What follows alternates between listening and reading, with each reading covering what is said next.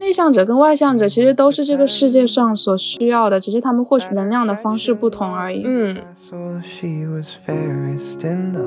你也别忘了伊人的伊其实也是 emo 的 E。再明媚的小太阳，它也会有需要休息的时刻呀。会有一部分人看到这个剧以后受到影响，就觉得那我就应该不被爱呗。对。甚至在很多的社交环境当中，大家都会以 MBTI 的测试结果为标签嘛，不要让它去限制自己，也不要因此对他人形成不必要的偏见。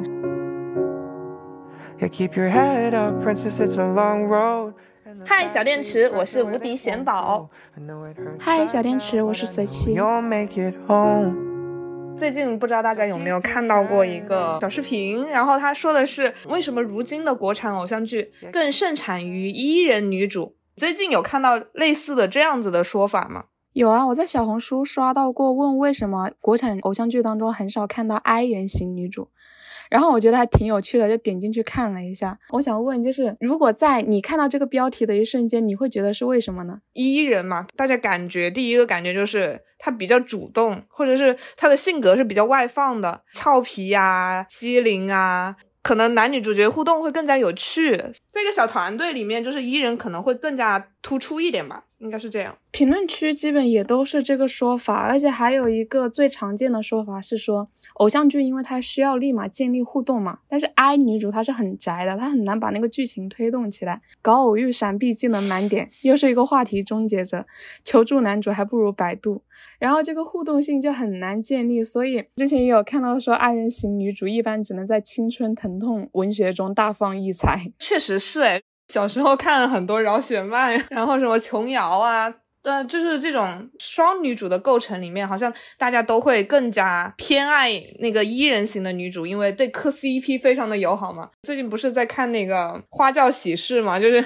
因嗯，也是跟我们聊这期相关的哈。我在看补这个剧情的时候，就感觉到。就是在李玉湖那一段的时候，哎呀，那个弹幕啊，密密麻麻的。但是到了嗯杜冰雁的那个篇章啊，零星的几个弹幕这样子。我感受最深的反而是当时看《想见你》的时候，对一型女主跟 I 型女主的讨论是最为热烈的。它里面会有一个隐性的关于外向型和内向型性格好坏的评判。那个时候，因为陈韵如后期有做一些不那么讨喜的事情嘛，比如说去假扮黄宇轩去欺骗李子维，所以导致于很多人都会觉得说 I 人型女主就是不合群的，然后她是自卑的。他是有他阴暗的那一面，然后就会对于这一型的人都会产生一个刻板印象在，甚至于也会有很多评论说，我觉得我们都是陈韵如，但我们又都想成为黄宇轩，好像黄宇轩那种自信的、阳光的、开朗的才是好的，就是陈韵如那种阴郁型的那种人格，有些人会理解为。音域等于 I 嘛？对，就会把它画上等号。对，然后就会这样是不好的，也是因为最近这个 MBTI 的火爆，其实 E 人和 I 人这两种性格被广泛的。大家拿出来一起讨论啊，研究啊。其实回溯一下我们小时候看的那些偶像剧和现在比较热门的偶像剧去对比的话，就会发现其实现在的那些大小荧屏上的女性角色就越来越趋于一种扁平化，很单薄啊，像个纸片人一样啊。虽然说他们的性格特征是很明确的，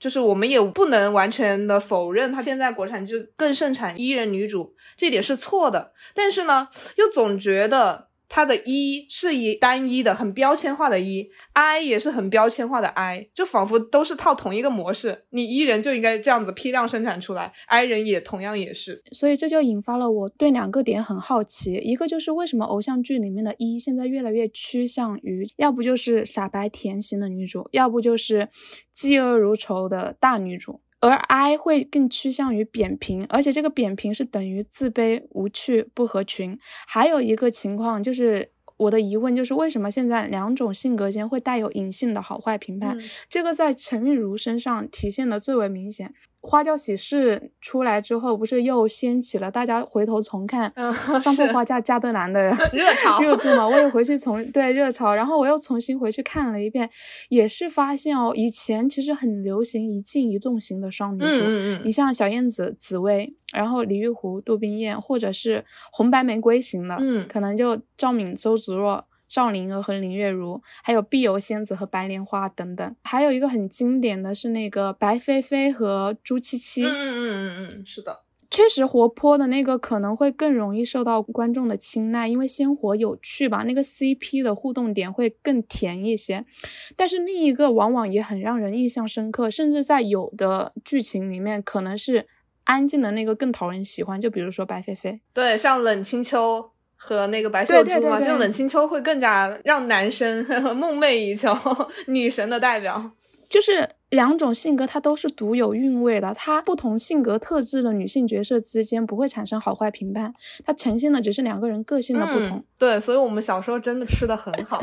无论是哪种类型的女主，就是她们的行为动机前后都是一致的，然后她们的形象都是更立体、更丰满的。所以刚刚提出的那两个困惑的问题，也是我们今天想探讨的。嗯，它的原因是什么？对对对。其实我觉得外部从外部来看的话，其实有很重要的一个因素就是女性主义的热潮，就大家在慢慢的觉醒当中，就是对于大女主的那种追求啊，就是大家喜欢看爽文。但是大女主现在很狭义的把它定制成两个，就是一主动，二竞争。对这些性格特征是比较偏向于一型的人格。对，那女性的意识觉醒了，但是创作者其实似乎还停留在一个表层的理解上面。你像一些职场剧，换汤不换药嘛，比如说医生啊、消防员啊、律师的这种职业背景，那些人设好像就还是换了个皮再继续谈恋爱。嗯，就是大女主从霸道总裁爱上我，变成了白富美姐姐爱上小狼狗这种。而且白富美姐姐的成长线往往是基于首先被她的前夫、前男友背叛，是，然后最后又因为她独立自强，然后让前任后悔。还有一个经常性的体现就是，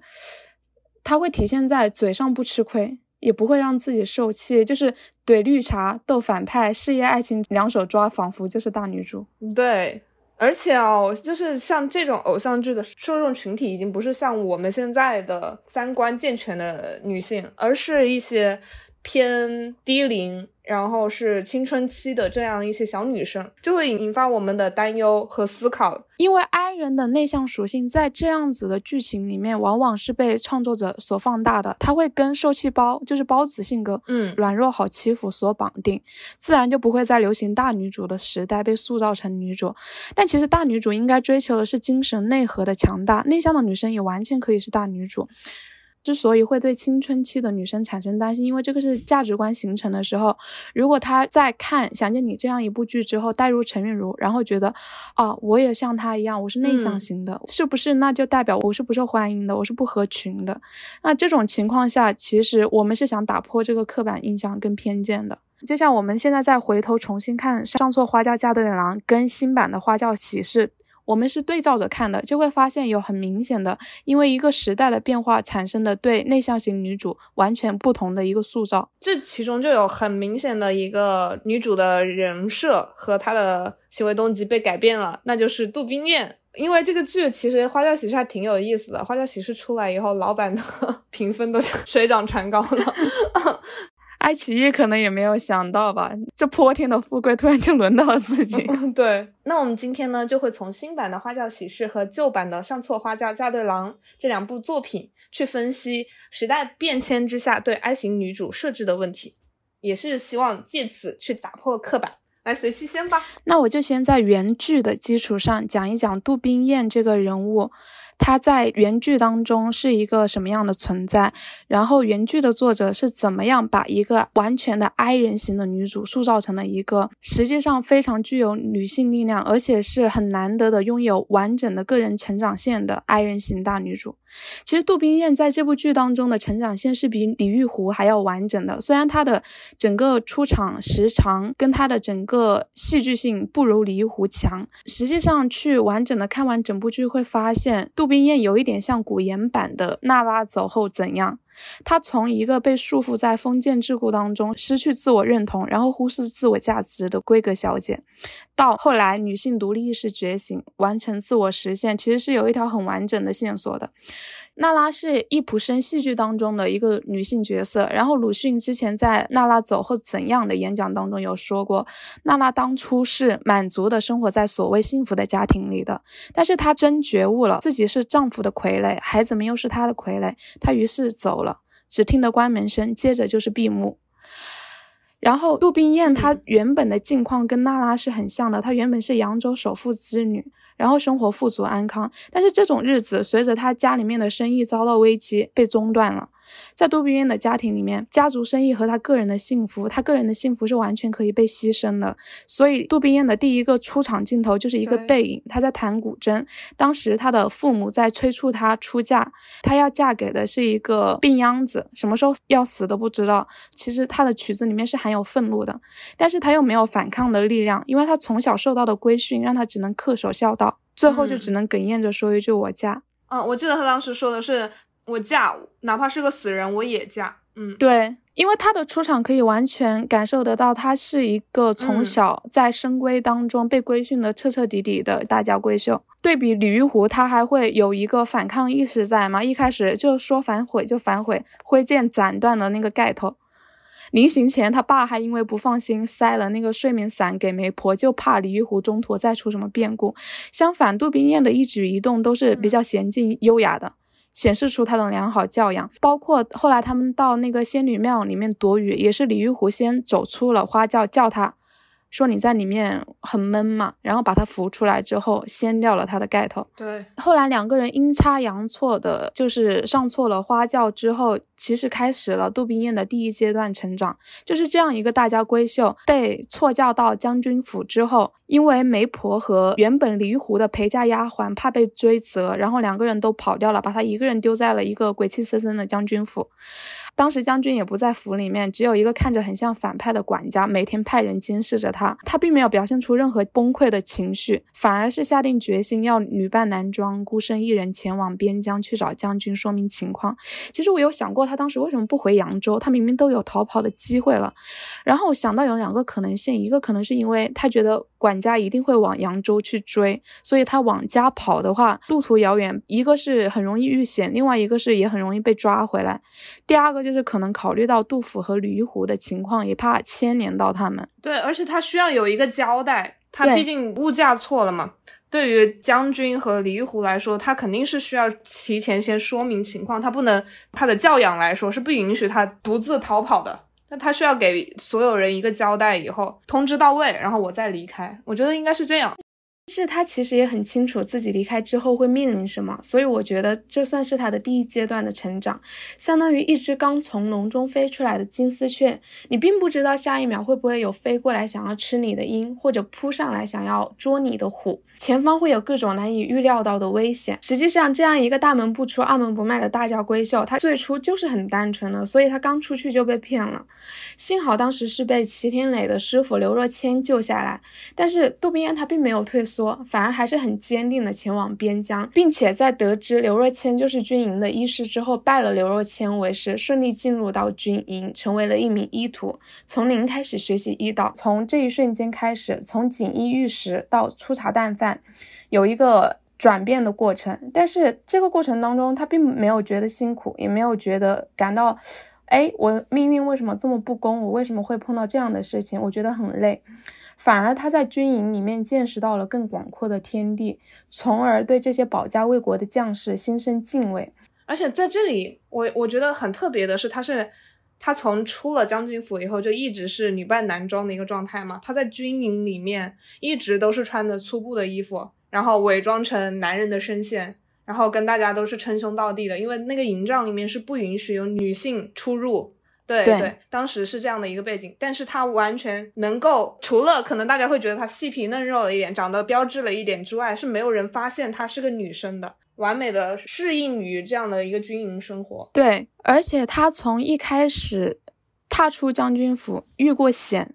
也差一点被拆穿。最开始被将军差一点当成间谍嘛，嗯也是通过自己的机智逃脱的，然后完美的隐藏了自己的身份，到什么都不会的医徒看见血都会怕，然后到一步一步的，就是成长为刘若谦很好的帮手，也到了自己可以用自己的医术去救人，他有一颗医者仁心。对他有独挡一面，他可以独挡一面了。到后面，对对对，也可以看到将士们慢慢的在接纳他，这个过程是很清晰的。现在说到他的第三阶段成长嘛，我觉得如果是一开始，他可能也不会有勇气直接在军营里面去面对战争这样一个情况说去献祭。反而成长到这样一个阶段之后，面对整个大军，将军也在思考着怎么破敌的时候，他可以有勇有谋，然后献计帮助将军大破了敌军。对，所以到这一步的时候，他其实是以他的足智多谋，还有医者仁心赢得了将士们的喜爱。到他和将军相认，互表心意之后，他决定恢复女儿身嘛。但是因为军营里面有女子不能入内的规矩，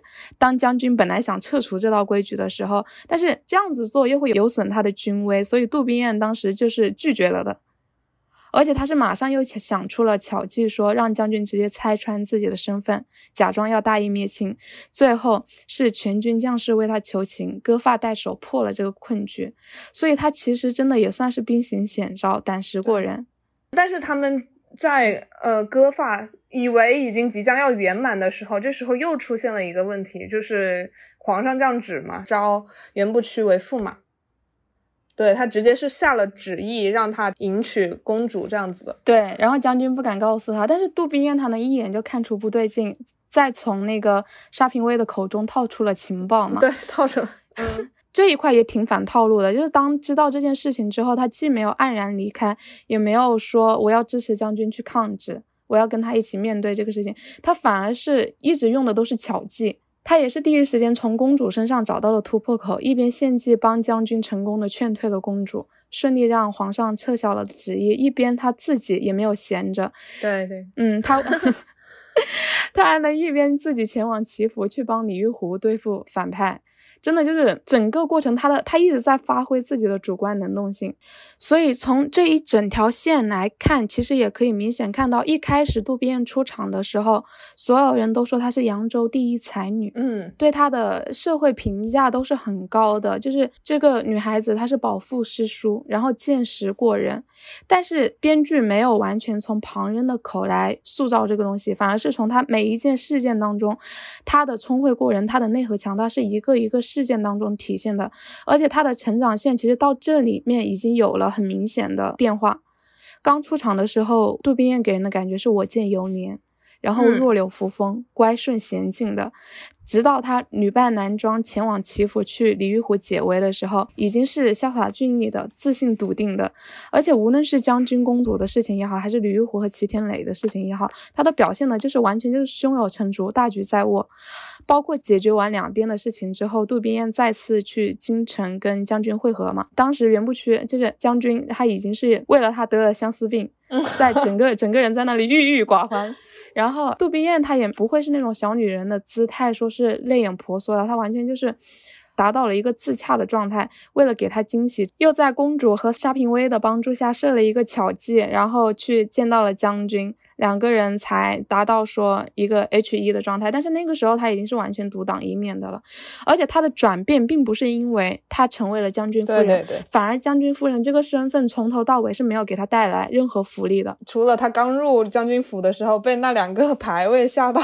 就是这个将军府的夫人并没有给他带来任何的 buff 加成，他完全都是靠自己的聪慧，对，然后一步一步走到掌握了自己的命运吧，然后跟将军走到一个很圆满的结局。是的，就是迈出了宅门嘛，见到了更广阔的天地，然后自己的才华也得到了实践。就是古代都讲女子无才便是德，她有一个很大的转变，就是在她军营献计的时候，当时其实他最开始也是不笃定的，嗯，但是因为将军完全接纳了他的说法，最后他的计策也得到了很好的回馈。那个时候，当所有人都在拥护他、爱戴他的时候，他才发现，哦，原来我杜冰雁也是可以做这么多事情的。这个时候，他的内心也经历了一个很大的转变。所以，鲁迅他之前认为说，娜娜走后只有两条路，一是堕落，二是回来。但是杜冰雁就完全给了一个不同的结局。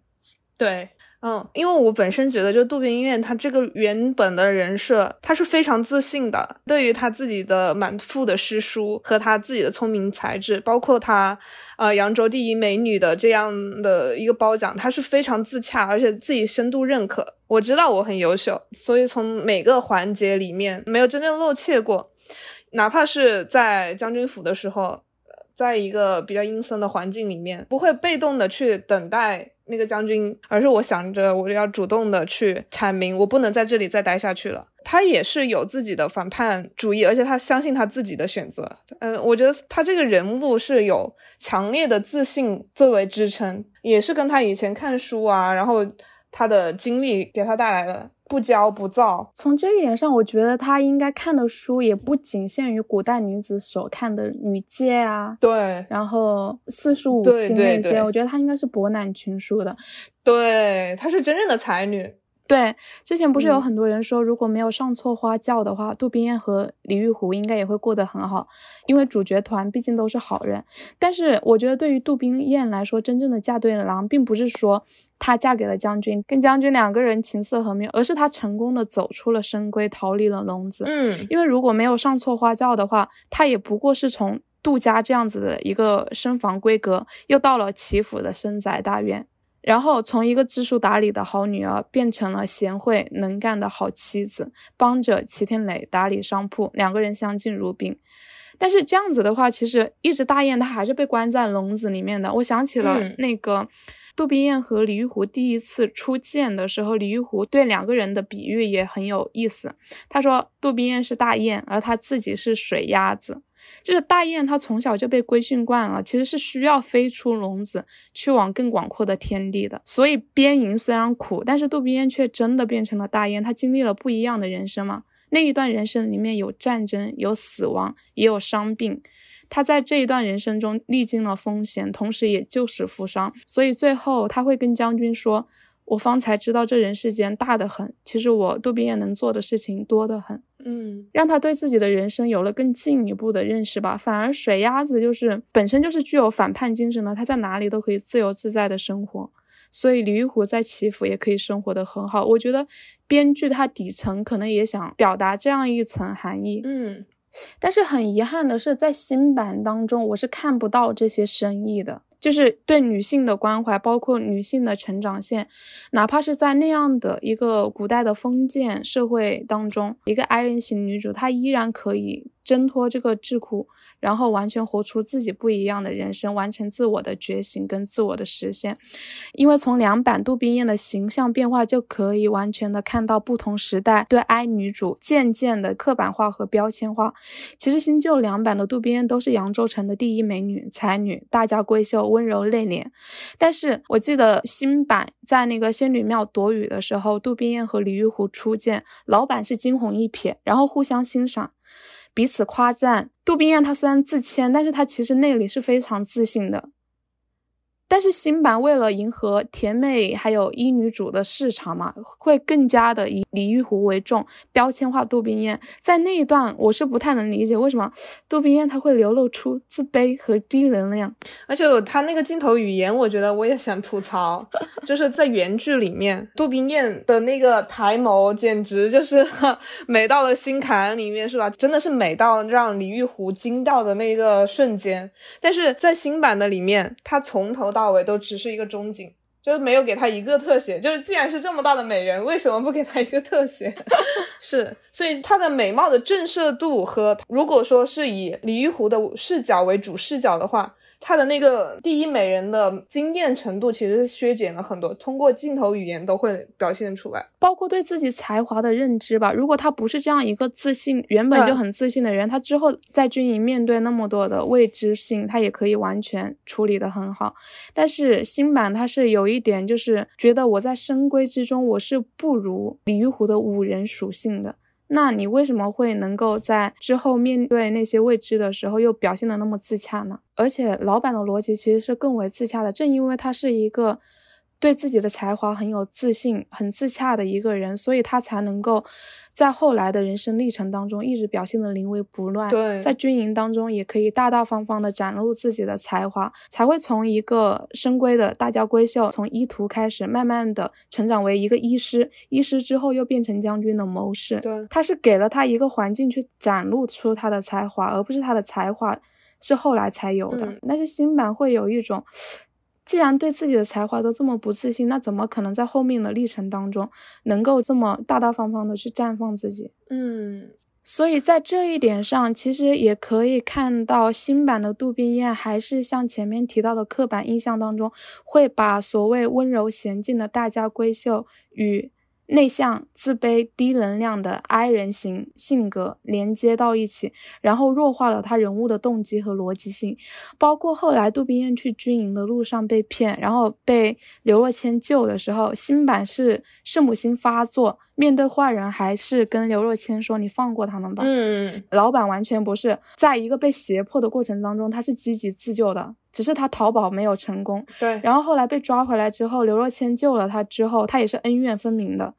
他第一时间是对那个骗子嗤之以鼻，然后走之前还不忘把被骗的，对，还不忘把被骗的钱给要回来。嗯，重看了以后，我对这段的印象也特别深刻。就是他刚扮上男装的时候，他并没有一键切换成男子的声线啊，也没有所有的人一第一眼看他就觉得啊你是个男的，因为穿了男的的衣服你就是男子。他是在茶馆面前自己演示了好几遍，就先生，请问边城怎么走啊？先生，请问边城怎么走啊？然后自己觉得 OK 了以后，再去的茶馆 遇到的刘若谦嘛。然后他在茶馆的时候也并不是突发善心哦，就是不是说看到别人搬东西很辛苦啊，然后就送他去驿站。在原剧里面是因为被管家的人追赶嘛，脚受伤了，他想要租那个车。这个人物的行为动机是非常合理的，是能立得住的，所以才遇到了嗯不轨的人嘛。就是杜冰燕从一开始她也并不是一只小白兔。甚至杜冰燕一开始是害怕的，她不像现在的剧，如果塑造坚韧的女主的话，不管是 I 人型还是 E 人型，都会显得勇往直前，无所畏惧。但是杜冰雁她最开始逃出将军府的时候，她在逃跑的那一段过程当中，不是有个农夫在追自己的驴吗？嗯，然后杜冰雁以为在追自己，然后吓得要死，就死的往前面跑。是的，然后后来后来发现自己误会了之后，还在嘲笑自己，就是觉得那其实这样一个很小的细节就可以体现出他当时内心其实是害怕的。嗯，这个反而能够让这个角色更鲜活、更生动。是的，而且在整个剧作的呈现上面，虽然新老板都是做了喜剧的改编。基本上没有太去偏这个剧情的主轴啊，都是误打误撞、喜结良缘。但是其实这个剧的戏剧的内核，无不在突出女性在那个时代背景下，她们是婚嫁的一个牺牲品嘛。从原剧的那个设定中就可以看见端倪。这两家嫁女儿的原因是什么？像杜家，杜家是因为是做生意的。而齐家是林州的大门户嘛，杜家的生意上面出现了问题，需要齐家的救济。原剧的铺垫的程度是，如果当时没有齐家，可能杜家就完了。婚嫁对象齐三公子，从别人口述的是，就是活不过二十四岁，行将就木的一个病秧子。为什么会选中杜冰燕，也是因为他的八字和杜宾是被送去冲喜的。然后李家是在扬州开武馆的。他最早和袁家其实是指腹为婚，但是后来袁家不幸家道中落了。袁不屈曾经投靠过李家，但是被李父非常的嫌弃，而且苛待过。那之后，袁不屈在荆州打仗，成为了将军。前面有两位妻子，传言都是被折磨死的。就所以袁不屈以十箱彩礼来求聘。你想，一个被苛待过的女婿。女儿嫁过去会是什么样的情况？其实是完全前途未卜的。就是这两个基础的条件，我们看起来怎么都不算是一个良配吧。刚刚其实随气也讲过的，有一个细节是李玉湖他的设定是个武人嘛，所以他的反叛是非常有力度的。在临上轿前，他有反悔过，还把盖头砍成了四块。所以李父在鱼湖上花轿之后，把睡眠伞交给了媒婆。就说如果路上他不老实的话，你就让他呼呼大睡。所有的女生，你细思一下，如果没有后面的那些喜喜剧化的一些改编，人设上面的完满，这是一个多么恐怖的 中式婚姻故事！就是强势的父权的压迫，为家族去牺牲、去奉献，剥开这些爱情的糖衣。这个故事其实是非常有具有现实主义的一面。但是新版是怎么做的？新版在情节的设置上面就刻意的弱化了这些背景，包括新版在送嫁之路上其实是一笔带过，好像很容易啊。就是送嫁路上面原版是走了整整一天一夜，然后铺成了很多的长镜头，整个送嫁的路途非常的遥远。女儿不是说今天我嫁到了夫家，第二天还能回娘家的那种，可能在古代的时候就是此生此世都永不可见了。但是新版就做了这方面的弱化。第二个就是删掉了李玉湖逃婚的情节。其实李玉湖在抵达那个齐府的前一晚是住在了驿馆，他做梦梦到的齐三公子是个蓬头垢面的猥琐男人，然后他吓得赶紧就开始跑呀。丫鬟小喜嘛，就是杜家带去的陪嫁丫头和他那个媒婆，嗯，追了他起码三里地，那个也是一个用用了一个非常长的镜头和一个角逐的戏码。来表现，其实他跑了很长的路，原本是可以跑走的。我觉得以他五人的这个体力，他是可以跑走的。只是在这个追逐的过程中，他看到了小喜，也看到媒婆追着他，追到颠颠三倒四的这个状态，他于心不忍，又跟他们回了齐家。对他这个过程，新版是完全删掉了，直接很顺利的到了齐家。然后再就是新版媒婆在迷晕杜冰雁的时候，才出现了你给迷药的这个闪回，在前面是完全看不到的。通过这些删改，为所谓的命定的爱情增加了一些一些梦幻感吧。但其实就完全打破了这个故事里面的一个现实的内核。对，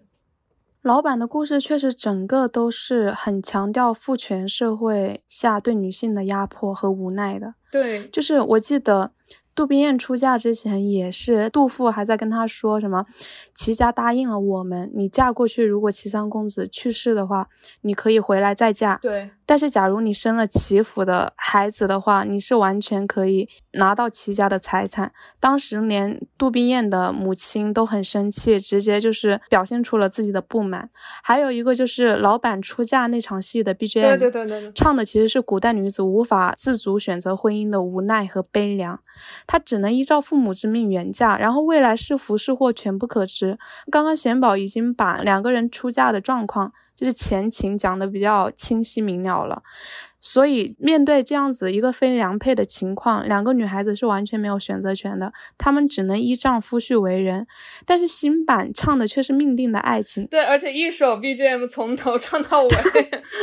对，曲风非常的轻快，强调的也是阴差阳错嫁对郎婿的美妙情缘，好像已经提前知道两位女主反正最后会收获幸福的，这些东西都不重要了，完全弱化了那个封建礼教对女子的剥削和压迫嘛。老板的音乐我觉得很值得去说到，它是随着情节的波动，从一开始吹唢呐呀，就是送亲的那个时候噼里啪啦，呃，稀里哗啦怎么的。而且很有意思的是，一开始是热闹的，就是大家都在看热闹，街边熙熙攘攘的人群，然后那个 BGM 也是欢快的，就是送嫁的音乐。然后直到后来，这个对比很明显，到他们从仙女庙躲完雨出来，两个人已经上错了花轿。老板他这个时候开始展现的是路途的遥远和古代女子出嫁之后很难再回家的艰辛。包括你面对的，在这种盲婚哑嫁的情况下，这个完全要凭靠命运跟自己的运气。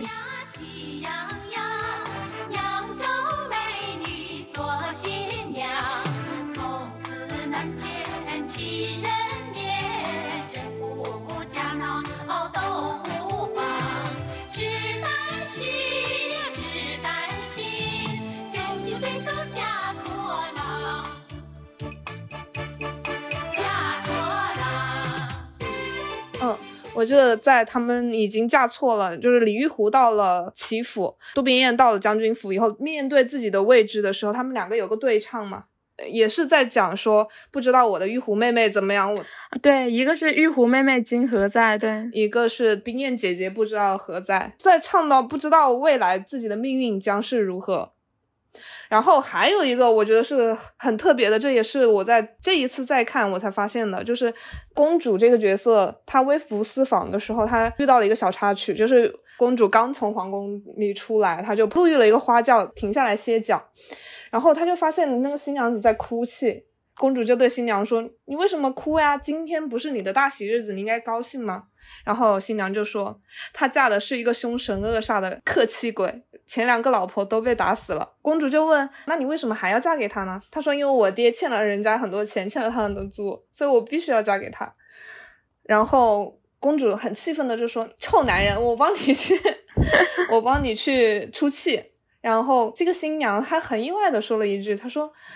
你不过也是一个女人，你吹什么牛啊？不知道大家感觉出来没有？其实这个新娘她的结婚对象就是齐三公子和袁不屈的一个结合体，所以说她揭示的是，如果说没有遇到很好的夫君，他的经历是非常悲惨的。我觉得这是这也是原作在这里面埋的，算是一种暗示吧，一个小小的伏笔。对对对对对，而且还有一个比较浪漫的一个处理，就是公主似乎有自己的自主性。但是大家都知道的，在历史上面，即便你贵为公主，婚嫁之事也不由得你自己做主。是的，包括其实像浪漫化之后的老版剧情里面，皇上下旨也没有经过公主的同意，他也不知道袁不屈是个什么样的人。对。然后他后来的反抗在哪里？是因为他先去了解了袁不屈是怎么样的人，然后在当袁不屈实际。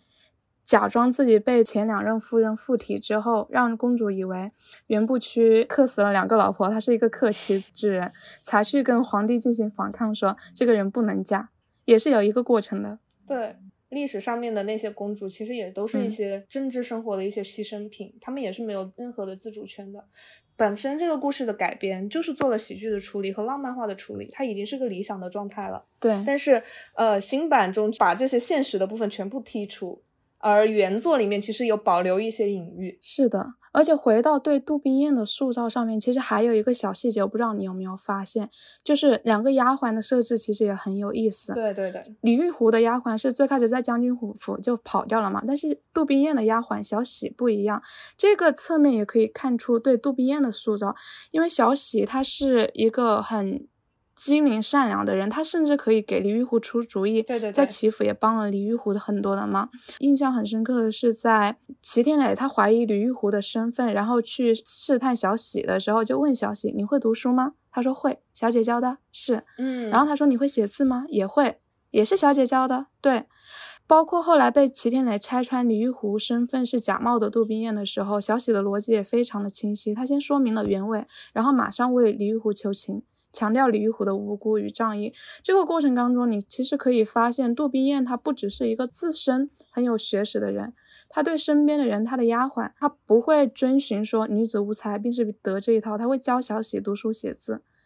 也会把自己学到的一些东西全部都教给他，教他要做一个善良的人，这个肯定是有他的影响在的。对，小喜非常的聪明，对，在前期。他到齐府的时候，起了很主要的一个推动的作用，帮李玉湖度过反派设置的重重的关卡嘛，都是能够平安的度过。有一句话可以很清晰的体现杜冰雁这个人物的内核，他去齐府帮李玉湖解围，然后最后要离开的时候，对李玉湖说了一句话，是“人之内秀，皆从书中来”。这个其实也可以体现在他对小喜的教导上面。嗯，不仅仅是杜冰燕，而且我们也去分析了几个大女主型的爱人女主，发现她们的成长轨迹是各不相同的，但是她们共同的特点就是完全不依附于男主角。梁慕辰，我记得小乐攻略奶奶的时候有一段对话，然后他奶奶问他你想不想回花田村生活，然后小乐说不想，因为这边有爸爸。但是在花田村的时候，慕辰一个人养他太辛苦了，每天都要工作，不能陪他。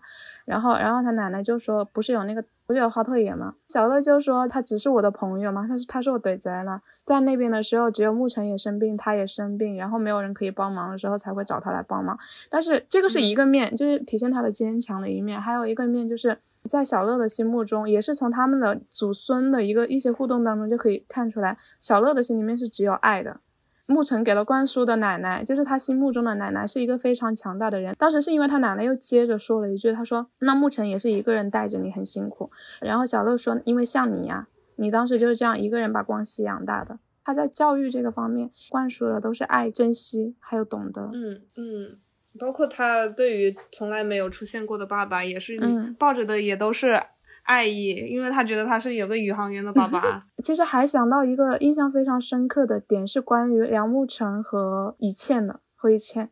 之前小的时候其实是不太喜欢梁慕辰的，觉得他这个人别别扭扭的，然后就是又不讲真话，对谁都是有所保留。然后以倩她明明很善良又很天使，为什么最后会？嗯，在光熙心目中还是只有梁慕辰。当长大了之后再去看这部剧，会发现两个人之间有一个很明显的不同，就是梁慕辰他是有非常清晰的自我意识的，他的女性意识非常的强大，但是以倩是反的，就是从那个光熙的律师事业当中就可以体现出来。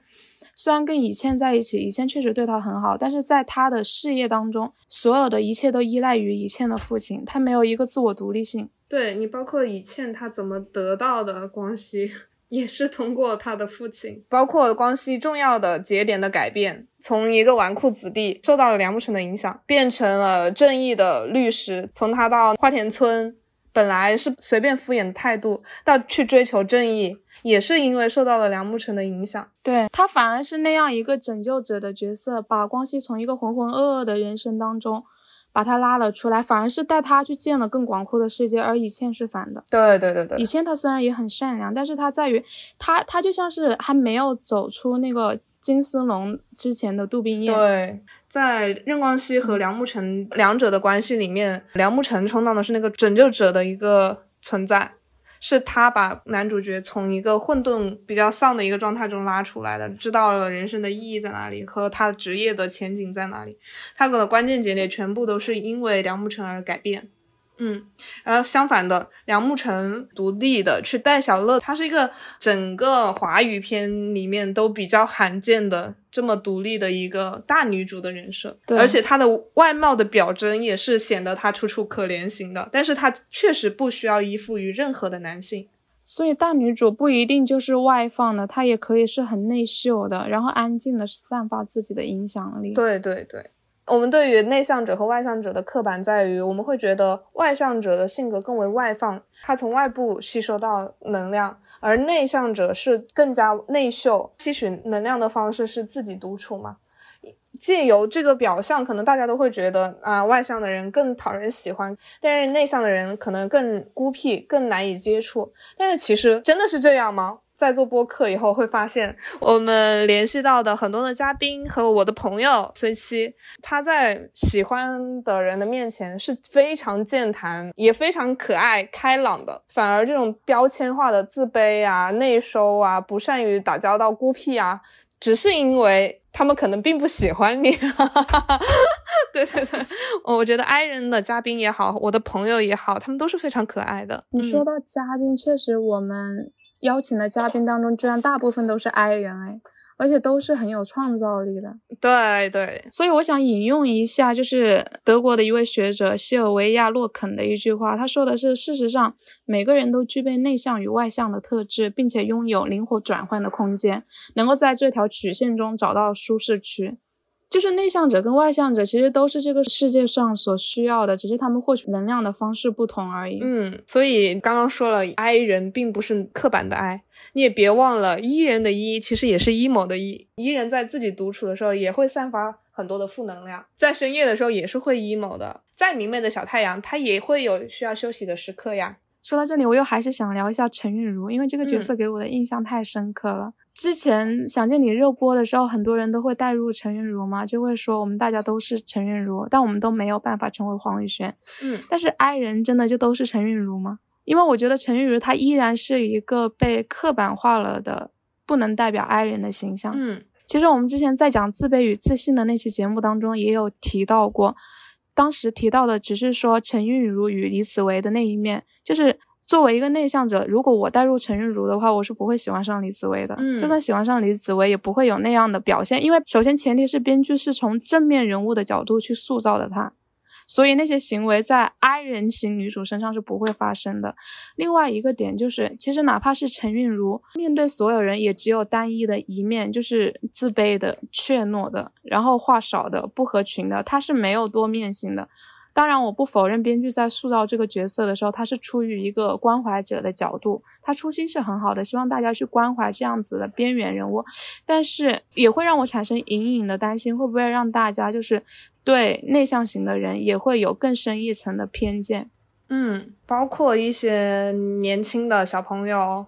觉得自己是比较内向，然后不太爱说话，不太主动交流的，会不会看到这样子的剧以后受到影响，就觉得那我就是陈韵如呗，那我就应该不被爱呗？对，嗯，其实我们聊这个并不是想为陈韵如洗白，反而是想推翻的是，就是我们为什么很多人会讨厌陈韵如，是因为她后面所做的一些行为嘛？嗯嗯，比如说前面提到过的，她去。就是假扮黄轩去欺骗李子维，但是我认为，如果编剧是从正面角色去真实的还原一个 I 型内向型女主的话，她其实是不会做出这些行为的。嗯，所以说陈韵如不等于 I 型的人格。第二个就是 I 型的人格并不一定就是向往一吧。嗯嗯嗯，就像刚刚说的，其实 I 一都是这个世界所需要的，只是获取能量的方式不同。之前真假自我的时候，贤宝不是也提到过吗？我们两个就是很典型的例子，一个就是在外面的时候精力充沛，但是回家整个电就耗光了；但是一个是反的，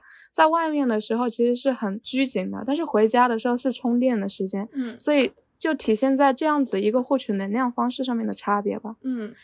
所以我理解是，就是编剧其实把陈韵如这个角色放真空了。他好像整个世界只有他一个人一样，所以他们跟别人的接触是不能提升关系的亲密度。因为据我了解的话，I 人的那些看上去高冷啊的那些特质，也会随着我们关系的亲近，会越来越熟人，会越来越熟悉，大家彼此能聊的话题也是越来越多的。其实真正鲜活立体的 I 就应该像杜冰雁一样。就是虽然她的人物设定就是温柔端庄的千金大小姐，但是她不是只有这一个标签在身上的。她初到将军府的时候被那么多人监视，虽然她一开始也可以保持一个良好的教养，一开始都是很温柔的跟那些丫鬟们说你们不要跟着我了。但是当发现自己所有的话语都没有力量的时候，她也会生气的，她的情绪也会上来，然后发脾气跟他们说，就是语气也会变得很严肃，你们真的不要再跟着我了。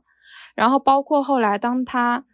跟将军互表心意，包括第二次面对李玉湖的时候，他也会调侃鲁豫李玉湖。他在将军面前也会有很小女生的状态，这个就是人物的多面性，人性的立体性。嗯，然后对于偶像剧中盛产一型人格，就是这种小白花女主、小太阳女主背后，其实也有需要警惕的陷阱。第一种就是那种一大无脑的加油，陆小葵。确实，我不知道你有没有发现，偶像剧中的小太阳型女主，真的大多都带有一种宠物的特性，就是会有一点点宠物的玩物的成分在吧？就是她们很漂亮，漂亮可以让人欣赏，也很活泼，活泼就会让人觉得开心，不只是男主开心，观众也会开心。然后开朗又会给人一种逗趣感，就是那个那个互动就会产生戏剧性嘛。但是本质上都是服务于他人的，要不就是为了给观众磕糖，要不就是为了让男主开心。但是在这样子的一个故事情节里面，永远是男人在干实现自我价值的事情，然后这个女性她是在干为他人提供价值的事情。嗯，这个让我想到了那个《亲爱的热爱》里面的那个小鱿鱼，哪怕他的那个人设已经优秀到那个成分了，自己能够实现经济的独立，学霸的背景。但是他依然所有的行为动机都是在为韩商言，就是男主角的事业去作为辅助，依然是男主角事业追求里面的一个点缀。这个就很明显，就为什么如此优秀的女性却只能依附于男性？就是除了把女主角嗯是傻白甜的这种人设，他也现在也会有一种模式，把女主角套的又漂亮又聪明，但是依然还是男人的玩物。对。就这种例子实在是太多了，但是我想举一个反例哈，就是 最近我不知道大家有没有看过那个《星条红和黄世兰》，没有哎，这个讲的是啥？就是讲美国的第一公子和英国皇室的小儿子，也是冤家路窄，然后最后相恋相爱的一个故事。在这部剧里面，男的恋爱脑，女的搞事业，反着来是吧？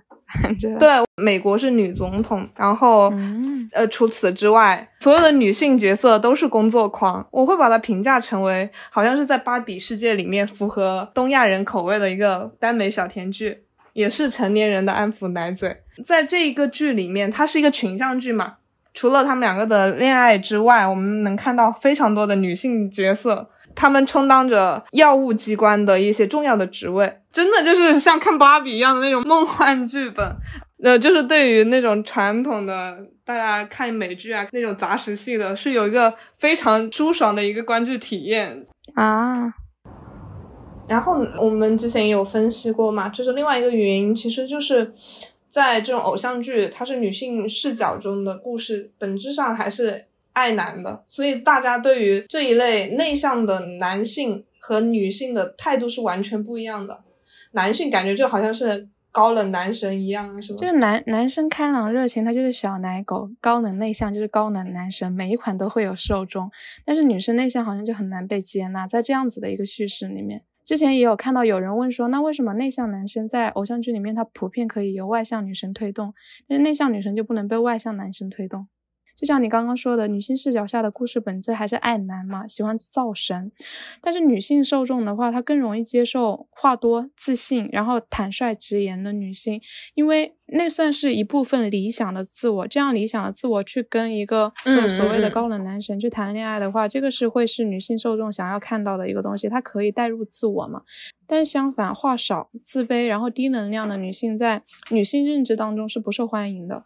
相反，如果从女性受众的视角来说的话，高冷、话少、内核稳定、能力强大型的男主更容易塑造出苏感。这样的 I 人型男主配 I 人型女主的话，其实故事是很难推动的，所以需要小太阳去推动剧情，也更容易营造出一种甜蜜的恋爱氛围吧，激发男主的苏感。嗯，外向型的男生如果去推动，刚刚不是有一个疑问吗？为什么内向型的女生不能由外向型的男生推动？因为一般这样的故事就是事故了。很多像《匆匆那年》啊，我觉得陈寻其实就挺渣的，嗯，就是比较容易推出渣男来，容易推动出油腻感，是吗？对。既然说到了青春疼痛，我也想说的是，这种青春疼痛的遗憾里面，为什么喜欢挑选爱人女主？而且这种爱人女主并不是像我们刚刚说的杜宾恋的那种人设饱满立体的一个爱人女主，而是花瓶型的。嗯，就比如说《小时代》里面男人的招魂幡，纸片人南湘是吧？我真的觉得他是一个纸片人，他没有任何的思想，他只要负责漂亮，漂亮就够了。第二种就是可能是无自主意识的，我觉得比较。贴合的可能就是像《匆匆那年》里面的方茴，我其实并不能感受到这个人物的一个自主性和主观能动性，而且这个人物也是非常单一的。我发现他对所有人也只有单一的一个面，然后剩下的一些特质可能就是大家共有的，比如说荷尔蒙的萌动啊、漂亮啊、空灵啊、顺从。他没有任何可以值得回味和推敲的呃精神内核。然后另外一种可能就是可楚楚可怜型的女主，她的目的就是为了让男主去实现他的价值，被男主拯救。就比如说陈心怡吧，就是《便利贴女孩》里面陈心怡，她的前妻就是柔弱的。其实像像《斗鱼》里面的裴雨燕，如果最后不是一个教育片式的结局的话，她也算是符合的。这个也是现在的编剧跟以前的编剧一个差异性所在。以前他可能塑造这样子的一个故事，他也是为了警醒年轻的女孩子们，但是现在反而会用爱情的糖衣炮弹去包装这些东西，让大家甚至对于这种边缘型的男主还抱有一种期待，还觉得那样是酷的，但千万不要哈。还有一种就是在大荧幕里面的那些镶边工具的女主，她其实也是符合在南宁体系之下。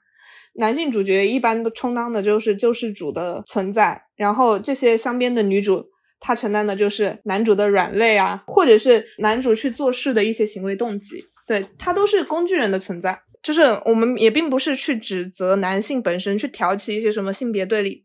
我觉得反而跟男性本身的关系没有那么的大，因为我们刚刚说了那些故事啊，那些源头可能是因为大家的视角。就是之前大家都会有说，信息训练的结果也就是如此。当你社交性别改成男性之后，大数据会普遍偏向向你推荐一些淫秽啊、擦边的内容，尤其是在夫妻女性怀孕的这个状态下，因为不是会有很多，比如说母婴店你填一张表，然后或者是你商城购物的时候买一些母婴的产品，那么。获得信息的这些渠道会给孕妈妈推荐一些月子中心啊、早教，但是给会给准爸爸推荐的都都是一些擦边啊、嫖娼啊，或者是这种内容。即便这个时候点无数次关闭推荐，不感兴趣，但是他还是会推荐。在某一种程度上面，它也展现出了信息茧房的一个功能。就是你哪怕我不想看到这样的内容，你也没有办法，因为你手机里面充斥的推荐全是这样的内容。嗯，这个也是整个的信息环境给男性提供的这样的一个，不能说提供便利吧，但是就是这现在这个氛围就是如此，肯定跟时代也脱不了干系。就像我们现在都在讲工具理性盖过了价值理性嘛，然后我们刚刚聊了那么多，就是偶像剧创作者的一些刻板印象也好，什么也好，也不是说要抨击。言情或者是偶像剧什么样？因为很多人会说嘛，这些东西就是看个娱乐，然后我就是下饭的。为什么要追究那么多价值上面的东西？为什么要上升到价值？因为这个东西可能对于已经价值观，就像贤宝最开始说的，已经价值观形成，已经能够有自我判别意识的成年女性来说，不会有那么大的影响。但是对于青春期的小女生来说，她依然会有一些潜在的危险性。嗯。包括这一些我们刚刚提到的那一些偏反面性的例子，也不是说这就一定代表创作者本人的价值观，而是他基于工具理性的考虑，我创作出一个东西，我需要有市场，对我需要迎合什么样的市场，我需要收获什么样的回报。他是基于这个考虑来创作出的一些东西，而且也不全盘否定吧。毕竟我们在看的时候也觉得挺甜的，有一些桥段没办法，就是确实唯爱狗血，狗血剧情就是有市场呀。但是我们之前不是说了吗？我们小的时候真的吃的挺好的。为什么我们九零后都在集体怀旧？哦，前一段不是还有刮起了一阵回顾《退圈美人》，像穆婷婷啊、顾珍妮的一波热潮吗？嗯。因为我们现在越来越难以在电视剧里面看到一些审美多元化的存在，就像现在的古装剧，特别是仙侠剧，从集体的丧葬风到花里胡哨那个发包成山，打开电视机不充会员看不到任何的内容，包括题材热一度就是追随一度，限制一度。就是乏味、味同嚼蜡的那种感觉吧。对，就是尤其是打开电视，我们父母那一辈的人都开始有反馈嘛，就是会说，为什么现在打开电视都看不到影视节目了？因为你打开电视都会让你充会员，然后可能说今天在爱奇艺追一个什么剧，明天又要在优酷追什么剧，你后天又要在芒果追什么剧。一是不充钱看不到任何的内容，第二是充了钱以后，我看到的也是。流水线内容，对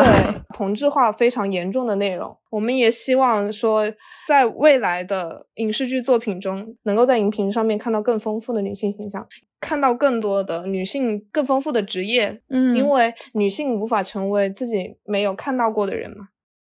我们以前谈论星座，现在谈论 MBTI，甚至在很多的社交环境当中，大家都会以 MBTI 的测试结果为标签嘛。然后以此来开启社交，就像很多人可能第一次见面的时候都会先问：“哎，你的 MBTI 是什么？”一方面这可以让我们就是能够更深入的了解到自己，但是另外一方面，他可能又会对自我进行一个快速的分类和标签化，就是不管我们是在把星座和 MBTI 当做了了解自我的工具也好。或者说是在看一些偶像剧、言情小说，然后看到跟自己性格类似的主角有所共鸣的时候，其实也要小心，就是不要让他去限制自己，也不要因此对他人形成不必要的偏见，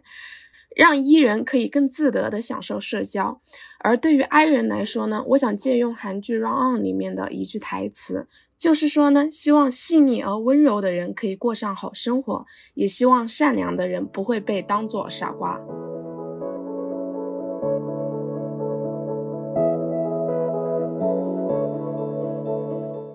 如果喜欢我们的播客，也请多多订阅、点赞、转发，分享给你认为需要的朋友。互动是免费的，但能让我开心很久。